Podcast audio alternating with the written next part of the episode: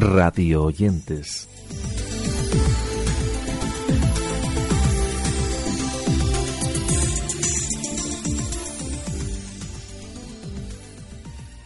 Buenas y bienvenidos una semana más a nuestro podcast Radio Oyentes, una edición en la que, como siempre, vamos a repasar y sobre todo compartir una serie de cosas que hemos podido leer y escuchar estos días, todas ellas referidas al mundo de la radio y el podcast. Eso sí, antes de empezar, recordar que de todo lo que aquí hablemos y escuchemos tenéis enlaces en nuestro blog lugar desde el que podéis ampliar todo lo que comentemos en los próximos minutos, así que si os parece, comenzamos ya. Nuestra primera referencia sonora es sobre la crítica de Gorka Zumeta en torno al podcast que el diario El País ha puesto en marcha, con una serie de boletines informativos en torno a tres minutos de duración que tratan sobre la actualidad del día. La verdad es que es un producto que, en su opinión, en la opinión de Gorka Zumeta, no ha contado con la experiencia de su empresa hermana, la cadena SER, y que dista mucho de lo que otros periódicos de nivel europeo están haciendo. No obstante, nosotros os dejamos uno de los reportajes que han preparado y que entendemos que sí que mantiene cierto nivel y que nos ofrece un paseo sonoro por los escenarios del Mayo francés con ocasión del 50 aniversario de dicho evento. Estos días de la primavera del 2018, pintadas y carteles, inspirados en la iconografía de mayo del 68, puebla una universidad en pie de guerra contra una reforma estudiantil decretada por el gobierno de Macron. Medio siglo atrás, los ánimos también estaban caldeados. Todo empezó en una piscina. En enero, el ministro de Juventud y Deporte fue a inaugurar la piscina del campus. Un estudiante de sociología, indignado por las restricciones para acceder a residencias de las chicas, se encara con el ministro y le acusa de no tener en cuenta los problemas sexuales de la juventud. Si tiene usted problemas de ese tipo, puede usted tirarse a la piscina, responde el ministro. Pero el estudiante, lejos de venirse abajo, lo desafía. Ese es exactamente el tipo de respuesta que se obtiene de un régimen fascista. El colaborador de Gente Despierta, Maxim Huerta, por su parte, era el protagonista del último Facebook Live de Radio Nacional, todo ello con motivo de la publicación de Firmamento, su séptima novela. Hay que recordar que Maxim se inició en el mundo del periodismo en los micrófonos de Radio 5 y que desde el 2017 podemos seguirle en Gente Despierta con su sección Los Cinco Sentidos, una sección donde opina sobre diferentes cuestiones cotidianas mientras desliza también recomendaciones culturales. Nos acompaña ya nuestro invitado de hoy, el escritor y periodista Maxim Huerta. Bienvenido. Ah, buenos días. A Maxim, ya sabéis, le podemos escuchar como colaborador de, Gente Despierta con su sección Los Cinco Sentidos, en la que hablas un poquito de, temas cotidianos y a la vez recomendaciones culturales, ¿no? es así una fusión. Claro, es que todos son los cinco sentidos. Al final es algo que ves, algo que sientes, algo que hueles, algo que escuchas. Y puede ser desde un concierto, recuperar a la calas o o, el, cómo se eriza la piel ante el tacto. recomendamos libros, está muy bien. Es una sección muy, muy, plástica porque juegas a, desde la radio a jugar con todos los con todos los sentidos. Yo lo disfruto mucho con Carlos Mesa, muy bien. Además, más cuando la radio, para la radio es fundamental uno de los sentidos, claro, Sí, pero sobre todo generar los demás, eh, provocarlos. Eh, hablando simplemente, escuchando, eh, pensar en cómo el tacto que tiene algo de un teatro o, el sabor de algún café que comentamos de... sí, evocar. La radio es generosa ahí. Seguimos en Radio Nacional para recordar el triste fallecimiento de José María Íñigo y así en el espacio No es un día cualquiera en el que participaba, le dedicaron muchos minutos el pasado sábado. Pepa Fernández, Averasturi, Carles Santos y muchos compañeros le recordaban, así como Juan Carlos Ortega, que le dedicó también algunos minutos. Escuchemos la emocionada despedida que le hacía Pepa Fernández. Seguramente son ustedes capaces de oír a través del micrófono cómo está mi corazón ahora mismo. Soy una persona en estado de shock y les estoy hablando en un día que para nosotros era un día especialmente feliz, porque por primera vez estamos emitiendo desde Tarragona. ¿Qué les puedo contar? Hace solo unos minutos hemos sabido que mi amigo, mi compañero, mi cómplice, mi maestro, José María Íñigo ha fallecido. Bueno, estamos en estado de shock, comprenderán. Él estaba luchando, estaba luchando, pero ayer por la noche hablamos. Me dio muchos besos para los compañeros y me dijo, qué pena no estar ahí con vosotros en Tarragona. Y yo le dije, no te preocupes, voy a dejar que estos chicos sigan destrozando tus secciones y este programa, pero ya sabes que lo hacen con cariño. Bueno, dicho esto, solo puedo pensar en Pilar, en Piluca, en Chemi, en Eduardo, en Dani, a los que mando todo mi cariño porque saben que les quiero, igual que quería, adoraba a su padre. Y de hecho, queríamos y adorábamos a su padre todos los que estamos en este programa. No tenemos mucha capacidad de reacción, pero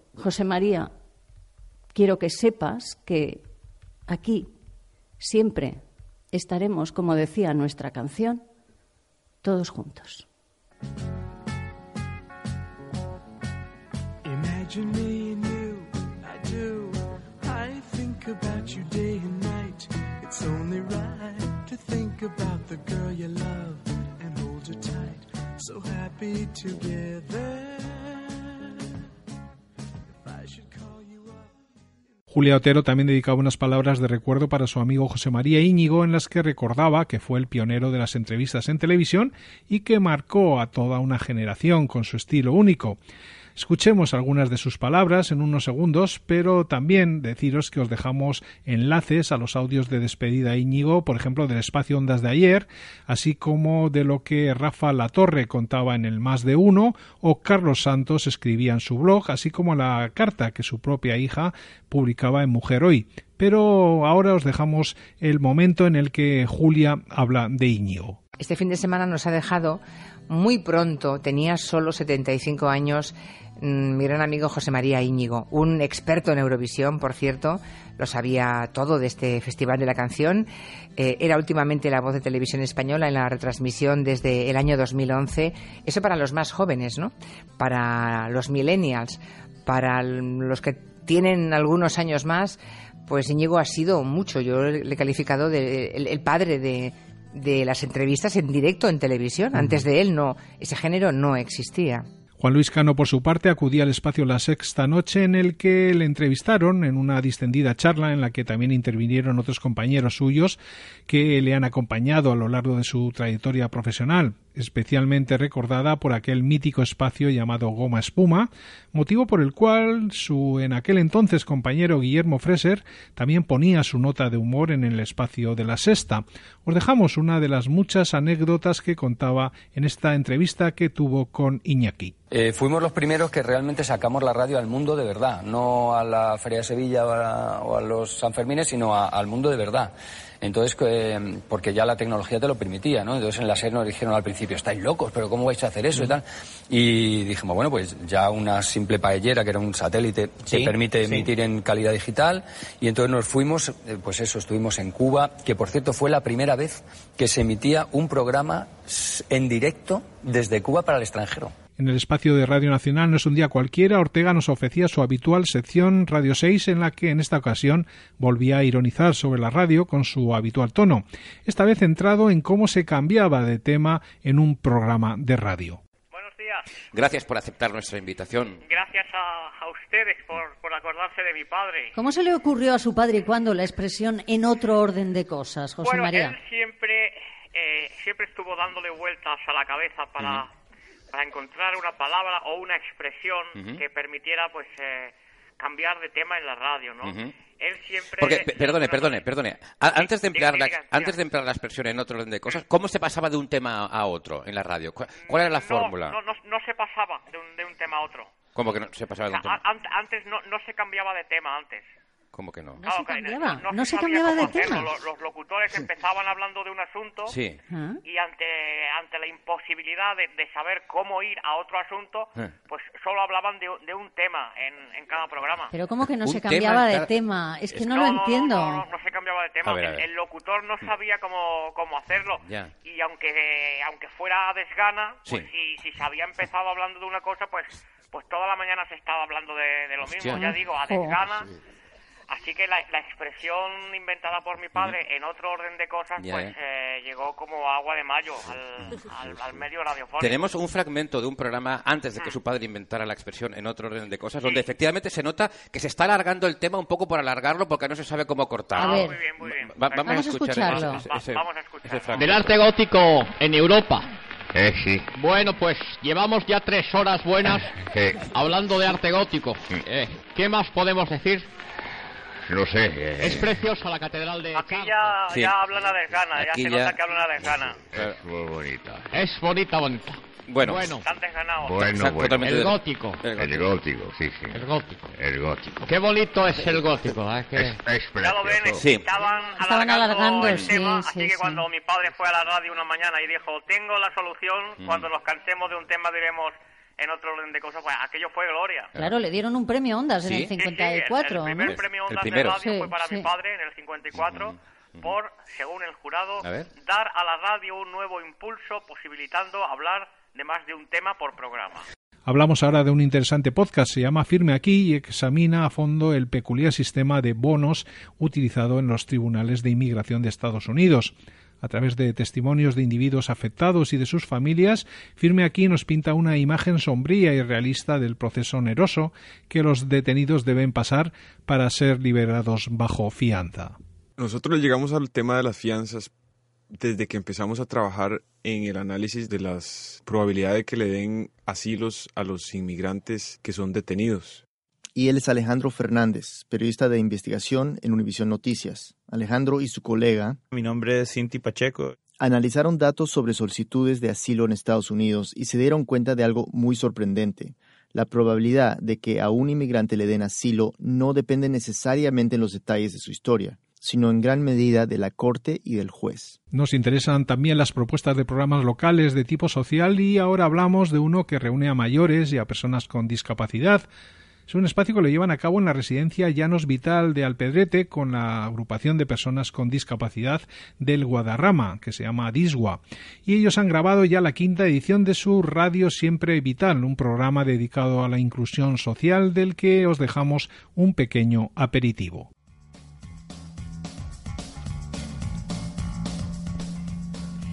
Muy buenos días, bienvenidos a la quinta edición de Radio Vital.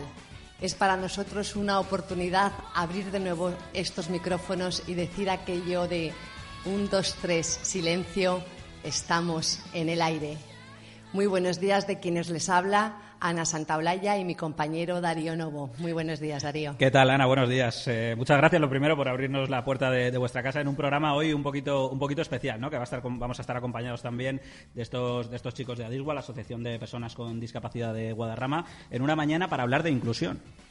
Eso es, os prometemos a todos un programa lleno de sentido y sensibilidad, de un ritmo especial, de protagonistas especiales que son efectivamente nuestros mayores de la residencia y centro de día Los Llanos Vital y de los jóvenes de Adisgua, de un invitado muy muy especial que ya nos acompaña en esta mesa y después os presentamos.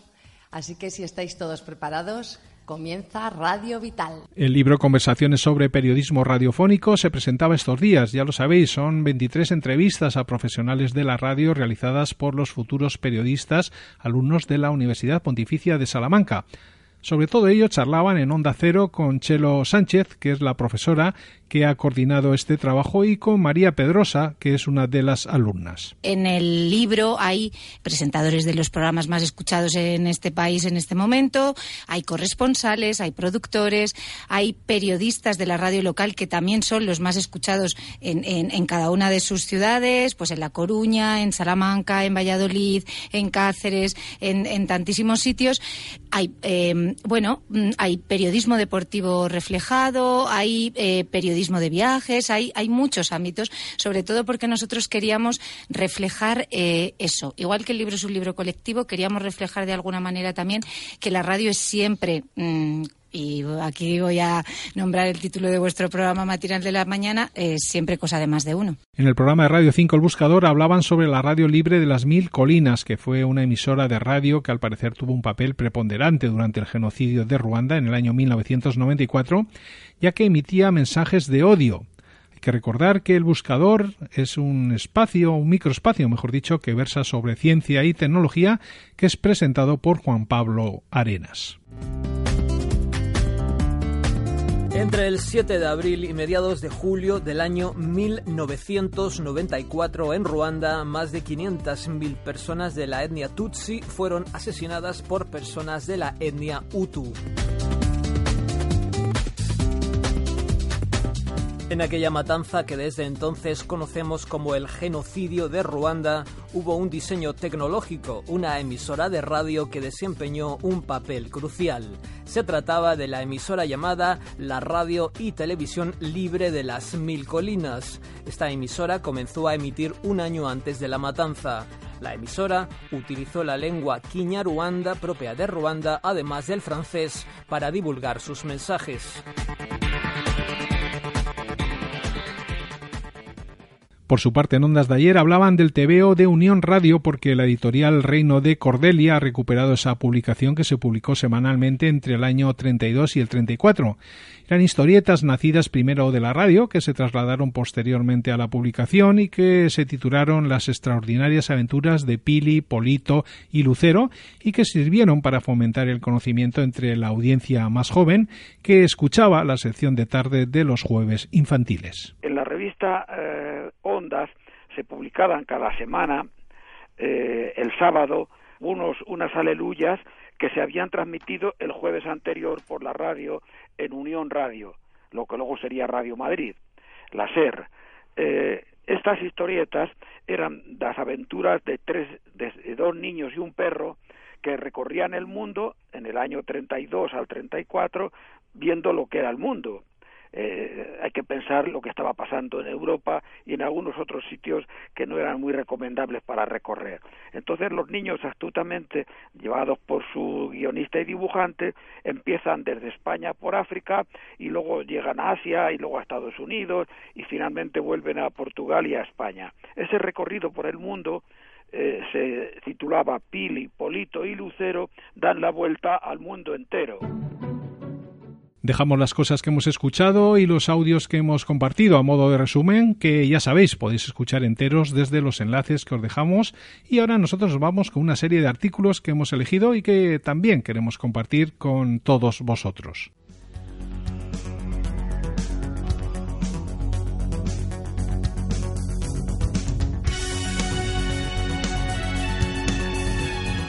En lo que se refiere a las cosas que hemos leído estos días, comenzamos con el libro de Sara Infante. Ella es doctora en la Universidad Antonio de Nebrija y nos ofrece un texto en el que se pregunta por qué los profesionales de la radio se aferran a un modelo de negocio que está anticuado y que sigue pensando más en el anunciante que en el oyente. Su título es Vivir la radio, empresa, tecnología y audiencia y Gorka Zumeta hablaba estos días de dicha publicación en su blog. Siguiendo con Gorka Zumeta, os recomendamos leer la entrevista que le hacía a Carlos Alsina, en la que reconocía, entre otras cosas, que antes que periodista es radiofonista y que la radio, sin ninguna duda, es el medio en el que mejor se desenvuelve.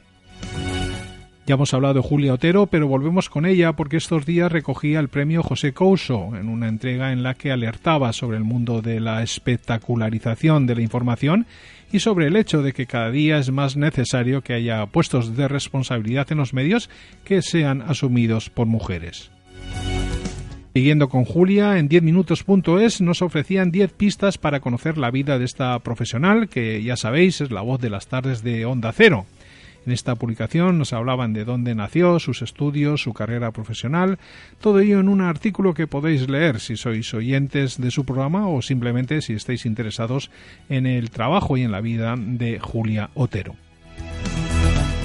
Hablamos ahora de una radio poco conocida, se llama Radio Sol 21, un proyecto hecho con mucho cariño por 12 personas que componen la plantilla de esta pequeña emisora, que es muy popular entre niños, papás y mayores, y que tiene en Madrid, sobre todo en los municipios del sur, el grueso de su audiencia.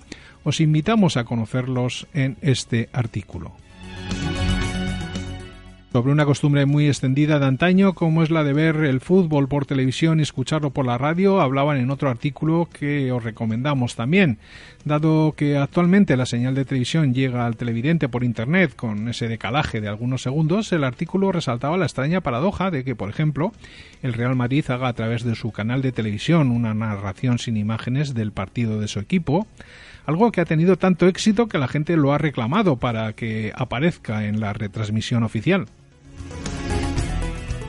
Volviendo al recuerdo a José María Íñigo, en el programa No es un día cualquiera, el blog Radio Chips contaba cómo fue el desarrollo de ese espacio esa mañana desde Tarragona y nos cuenta que la emoción en el programa fue constante y que hubo ratos en los que Pepa hablaba con pañuelos en la mano y momentos en los que Averasturi o cualquier otro compañero intervenían en el programa cuando Pepa no podía hablar.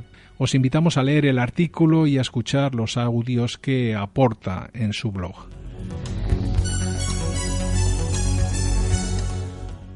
Hay muchos oyentes que prefieren escuchar la música a través de plataformas y para ellos existe Trey Radio, un reproductor a través de Internet con el que es posible escuchar miles de estaciones de radio online de forma totalmente gratuita. Además cuenta con funciones interesantes como la de poder grabar nuestras canciones favoritas o ver las letras de las canciones que se reproducen en ese momento. Os dejamos también un enlace para que podáis consultar esta página en la que escuchar música a vuestra disposición.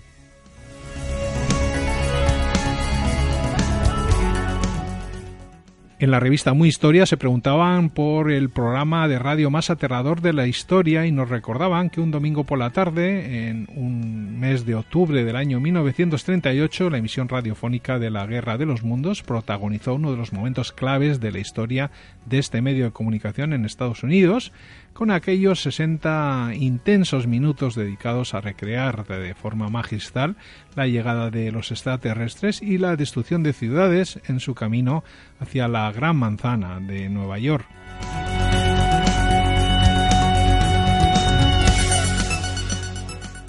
Más cosas que hemos leído y queremos compartir con vosotros, como es ese artículo en el que nos recomendaban los cinco podcasts de humor que no deberíamos perdernos que son Nadie sabe nada, Las noches de Ortega, El vivir que movida, Los tres cuñados y Polinada el podcast. Son cinco propuestas muy diferentes y con periodicidades muy distintas, pero que a buen seguro gustarán, más o menos, dado que el sentido del humor ya sabéis que es muy particular en cada uno de nosotros.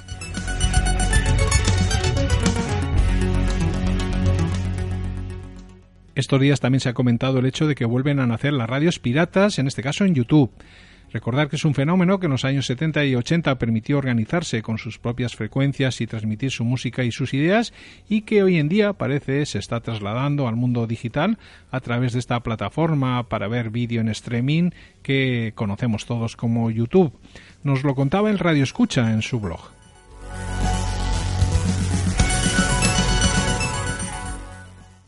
Otra cuestión que nos afecta mucho a los radio oyentes es el tema de la publicidad y así ahora hemos leído que un estudio realizado a través de la plataforma de música en streaming Pandora revela que cada vez somos menos tolerantes a los anuncios digitales porque estamos más acostumbrados a los servicios sin ellos.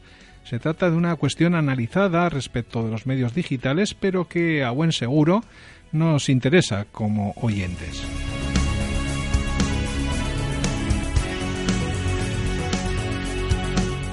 Volvemos a hablar ahora del periodista Carlos Alsina, director y presentador del Más de Uno, que acaba de renovar su vinculación con Onda Cero tras suscribir un contrato de larga duración con la cadena de A3 Media Radio.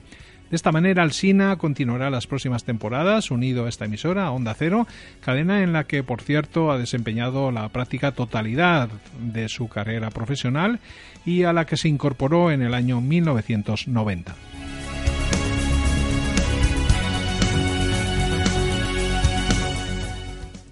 En los últimos años, muchos sois los usuarios que han comenzado a ver cómo los podcasts son una alternativa más que válida para estar informado en todo el mundo de las últimas noticias y, por supuesto, de vuestro programa de radio favorito. Podríamos decir que los podcasts se han convertido en una especie de servicio en streaming, pero de programas de audio y de forma completamente gratuita y ahora sabemos que han pasado de los 7.000 millones de descargas que tuvieron en el año 2014 hasta las 50.000 millones de descargas que se han producido en marzo de este año. Siguiendo con maneras de escuchar podcast, os dejamos también un enlace a un artículo de Carlos Latorre en el que nos enseña a usar la aplicación de Google Podcast.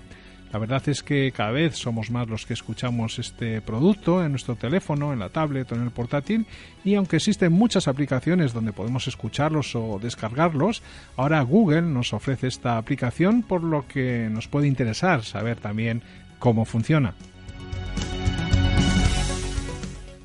En el blog de Francisco Izuzquiza hablaban de la importancia de los altavoces inteligentes en el podcasting. En opinión de Frank, desde el comienzo de Internet el audio ha quedado en último plano de los canales de comunicación. Hay que recordar que todo comenzó con el texto, poco a poco las imágenes fueron ganando terreno y el vídeo se ha convertido en el rey a medida que las conexiones a la red han ido mejorando. Pero, ¿qué pasa con el audio? De todo ello hablaba en este artículo que os enlazamos.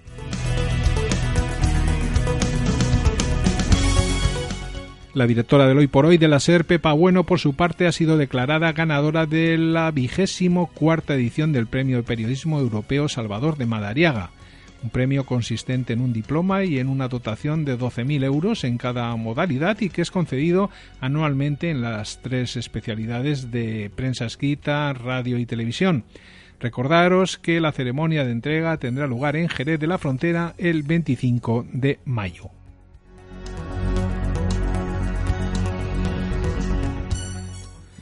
Los seguidores del tiempo de juego, por su parte, pueden respirar aliviados porque, según ha podido conocer PR Noticias, Manolo Oliveros seguirá ocupándose de la narración de los partidos del Barça durante al menos la próxima temporada. El locutor es, junto a Pepe Domingo Castaño, el único de los primeros espadas del equipo de deportes de Cope que no había renovado hasta el año 2020. Finalizamos aquí nuestro radio oyentes en el día de hoy, recordando como siempre que os dejamos en nuestro blog enlaces para poder ampliar todo lo aquí dicho y escuchado en esta edición en la que hemos tratado sobre temas del mundo de la radio, el podcasting y el audio bajo demanda. Cuestiones que también podéis consultar en nuestras redes sociales. Nosotros lo dejamos aquí, pero os emplazamos a volver a escuchar nuestra próxima edición de este podcast que ya será, eso sí, la semana que viene.